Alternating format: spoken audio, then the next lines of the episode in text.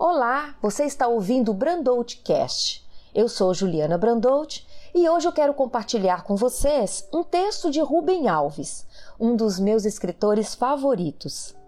Ao ouvir essa leitura, que foi publicada em 2007 pela editora Paulus, eu quero que você entre em contato com sua parte que diz respeito a este sentimento, a inveja.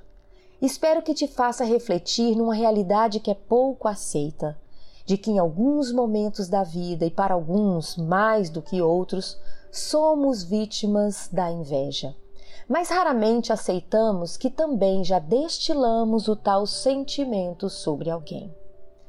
A inveja de Rubem Alves.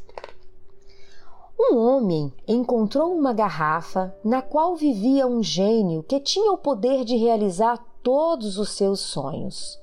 Dito de outra forma, contarei sobre um homem que encontrou o céu. Pois o céu é justamente isso, o lugar onde os nossos sonhos são realizados.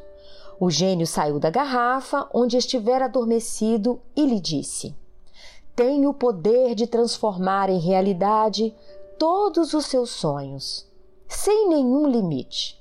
É só você me contar o seu sonho e ele acontecerá. O homem então começou a pensar nas coisas maravilhosas que iria pedir.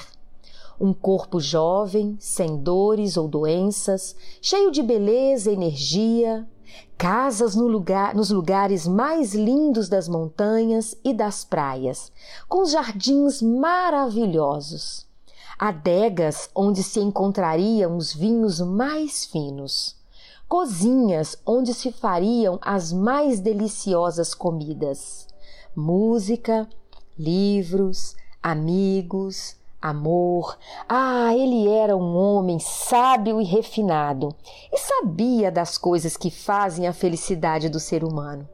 E assim, os seus olhos iam tranquilamente passeando pelos seus sonhos, imaginando a felicidade ilimitada que iria gozar em alguns momentos. Foi quando o gênio lhe disse: Ah, apenas um detalhe que me esqueci de mencionar, porque acho que é irrelevante. Tudo que você tiver, o seu pior inimigo vai ter em dobro. Foi só o gênio falar e os olhos do homem mudaram. Eles, que até então descansavam nas coisas que iria fazê-lo feliz, além de tudo, o que imaginara, começaram a olhar para as coisas que o seu inimigo iria ter. E quando seus olhos voltaram para as suas próprias coisas, aquelas mesmas que apenas um momento antes o havia feito o homem mais feliz do mundo, descobriu que todas elas, num segundo em que seu olhar dançara, haviam apodrecido. A comparação é um verme que te faz apodrecer e faz apodrecer o fruto delicioso que estávamos prestes a comer.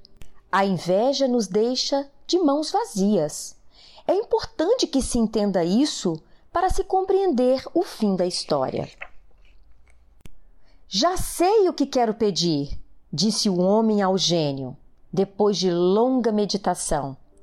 Pois faça o seu pedido, disse o gênio. Respondeu ele: Me fure um olho. E este é o fim dessa história. Outro texto extraído da revista Psique em maio de 2009, Rubem Alves diz que a inveja é o mais terrível de todos os demônios. Ninguém suspeita.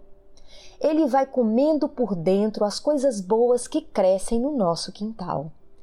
Ele sempre dizia assim: demônios fazem ninhos no corpo. Cada demônio tem a sua preferência. No caso da inveja, o demônio faz o seu ninho nos olhos. E ele não gosta de coisas ruins. Gosta sim é de coisas boas e bonitas. E o resultado é que quando uma coisa bonita que cresce no nosso quintal é tocada pelo olho onde mora o verme, ela imediatamente murcha, apodrece e cai aí vêm as moscas. E note bem, o demônio só faz a sua obra no nosso quintal. Inveja vem do latim invedere, que, segundo o dicionário Webster, quer dizer olhar pelo canto dos olhos. Inveja não olha de frente. Quem olha de frente tem o prazer no que vê. Quem olha de lado, olha com olho mau. Fernando Pessoa diz que a inveja dá movimento aos olhos. Olhos de inveja não olha numa direção só. Lembre-se do que eu disse, que olho onde se aninha o verme da inveja só olha e gosta de ver coisas bonitas. Então, é assim que acontece. Eu tenho um belo tomate crescendo no meu quintal. É certo que não há verme dentro dele. Vai dar uma deliciosa salada. Mas antes vou mostrar o meu tomate para o meu vizinho. Um pouco de exibicionismo faz bem para o ego. Mas aí eu olho para o quintal do vizinho. Ele também cultiva tomates. Vejo o tomate que cresce no tomateiro dele, lindo, vermelhíssimo, o mais bonito e até mais bonito que o meu.